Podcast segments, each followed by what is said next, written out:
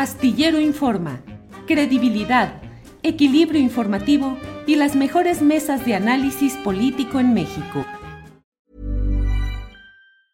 Ryan Reynolds here from Mint Mobile. With the price of just about everything going up during inflation, we thought we'd bring our prices down. So to help us, we brought in a reverse auctioneer, which is apparently a thing. Mint Mobile unlimited premium wireless. Ready to get 30, 30, bit to get 30, bit to get 20, 20, 20, bit to get 20, 20, bit to get 15, 15, 15, 15 just 15 bucks a month. So, Give it a try at mintmobile.com slash switch.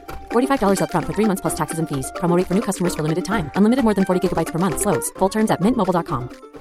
I'm Sandra, and I'm just the professional your small business was looking for. But you didn't hire me because you didn't use LinkedIn jobs. LinkedIn has professionals you can't find anywhere else, including those who aren't actively looking for a new job but might be open to the perfect role, like me.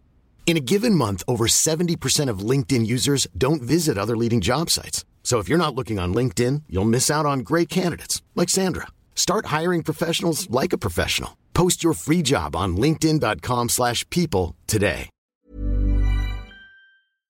Astillero Informa, credibilidad, equilibrio informativo y las mejores mesas de análisis político en México.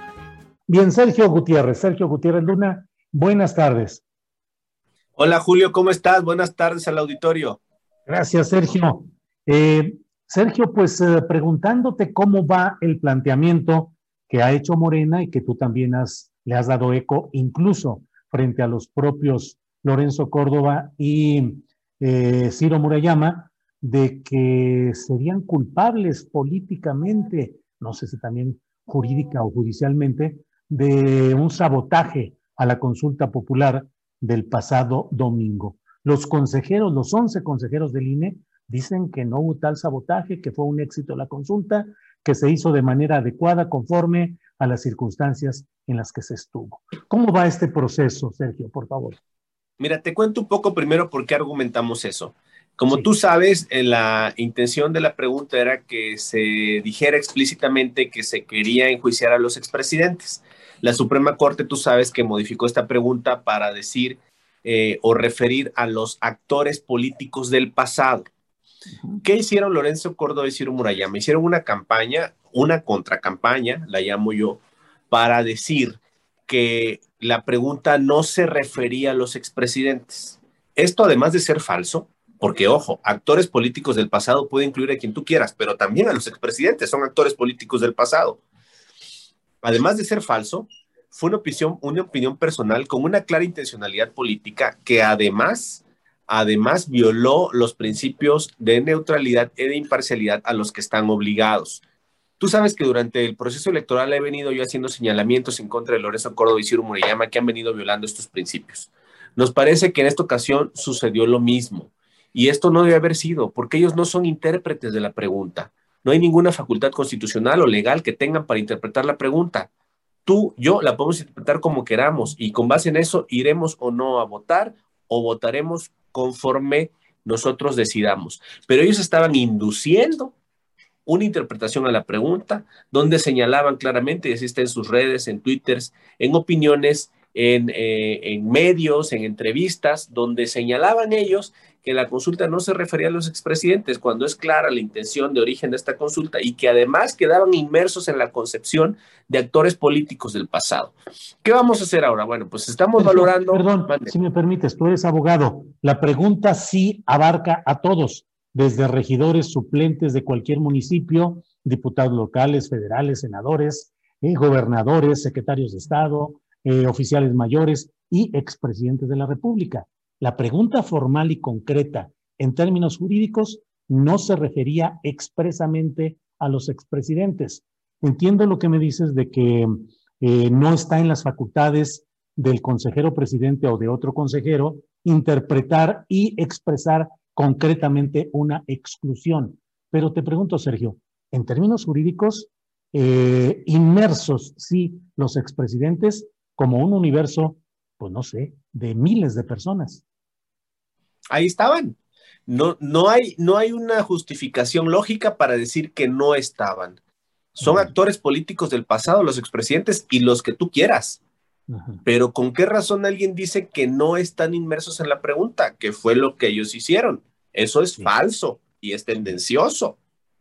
No interpretas, bueno, a ver, ¿quiénes son los que están inmersos en la pregunta? Pues tú tendrás tu interpretación, Julio, yo la mía, pero el árbitro, el árbitro no puede tomarse esa libertad de darle una, interpretación sesgada para inducir tal o cual cosa. Ese es el tema. El tema es que ellos son árbitro y eso lo hemos de alguna manera perdido de vista. Ellos tienen que abstenerse y para ellos ha sido una costumbre hacer posicionamientos políticos. Y ahora recientemente dicen, bueno, es que Morena ni cuando gana está de acuerdo con el INE. Perdón, pero nosotros no ganamos por el INE, ni ningún partido, ganamos por los votos de los ciudadanos.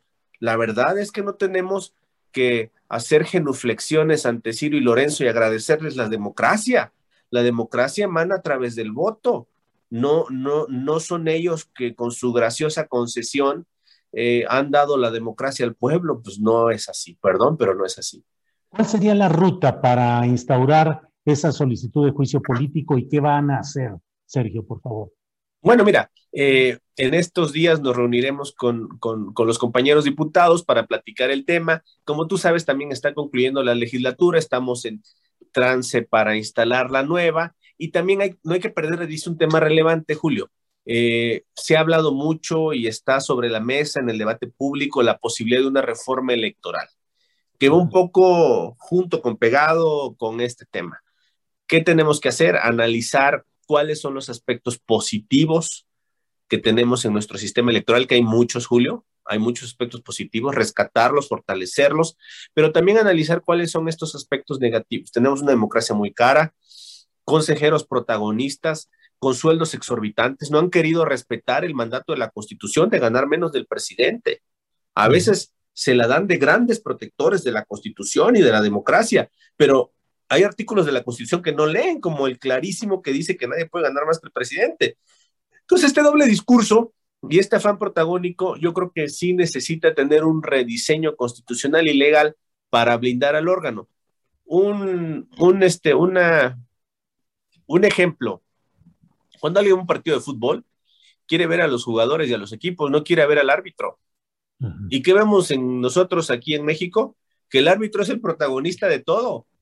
Hasta en la SOP está Lorenzo y Ciro hablando de todo. Bueno, ya en las últimas sesiones Ciro ha hablado hasta de economía, de cómo va el país en materia económica, que si el, este, las, las, el tema de austeridad es viable o no es viable, en fin. O sea, hasta de eso hablan ya.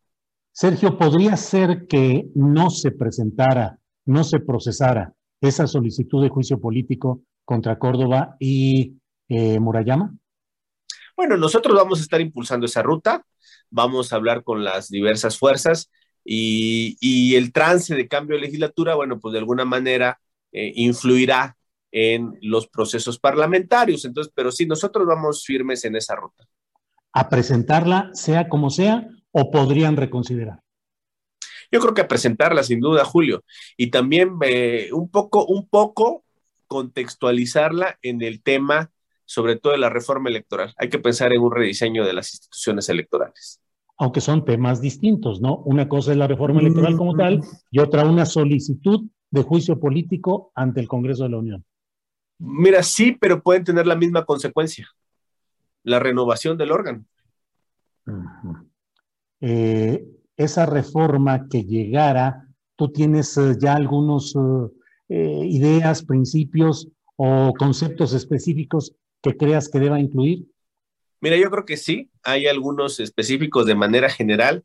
Yo creo que el principal es repensar el gasto que tenemos en materia electoral. Tenemos una de las democracias más caras, necesitamos simplificar las estructuras electorales, eh, de alguna manera hay, eh, se han venido empalmando las funciones electorales entre el INE y los soples.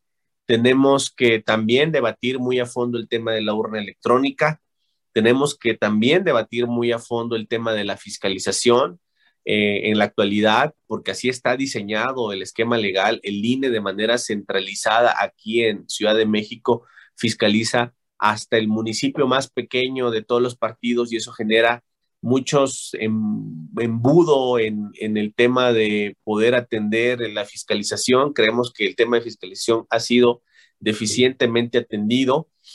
Yo creo que hay que descentralizarlo, buscar descentralizarlo, y hay varios ejes sobre los que pudiéramos ir bordando. Yo creo que hay ánimo de algunas fuerzas políticas para sentarnos a consensar una posible reforma electoral.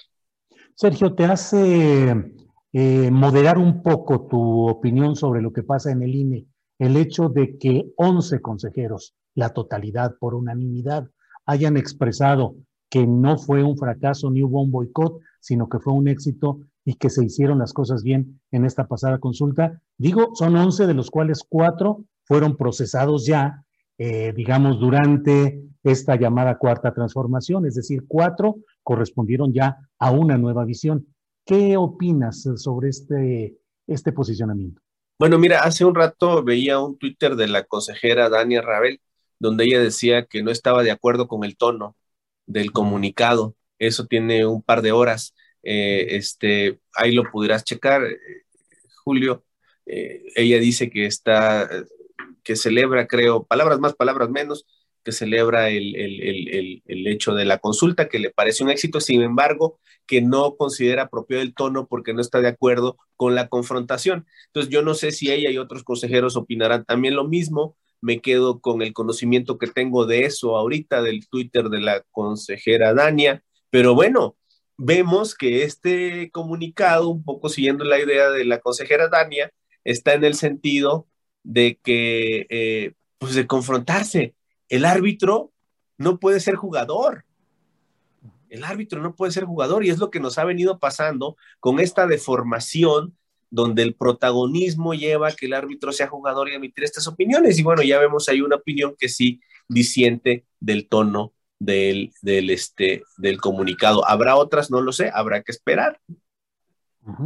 Eh, ¿Vas a continuar como representante del INE, de Morena en el INE? ¿Vas a continuar como diputado federal? ¿Pero seguirás en esa misma posición o habrá algún cambio, Sergio? Bueno, lo, decidirá el partido, eh, Julio. Eh, estaremos nosotros atentos y, prestos a, hacer lo que el partido necesite y requiera. Para nosotros es bastante satisfactorio estar aquí en el INE defendiendo las causas de, la cuarta transformación, tenemos en, vista justamente el tema de revocación de mandato, que yo llamo más bien ratificación de mandato, que es algo que, hay que, tener en, la mira, y seis gubernaturas que se van a elegir el próximo año. Entonces va a ser un año movidito, Julio. Sí, Sergio, pues cierro agradeciéndote y nada más dejando preciso.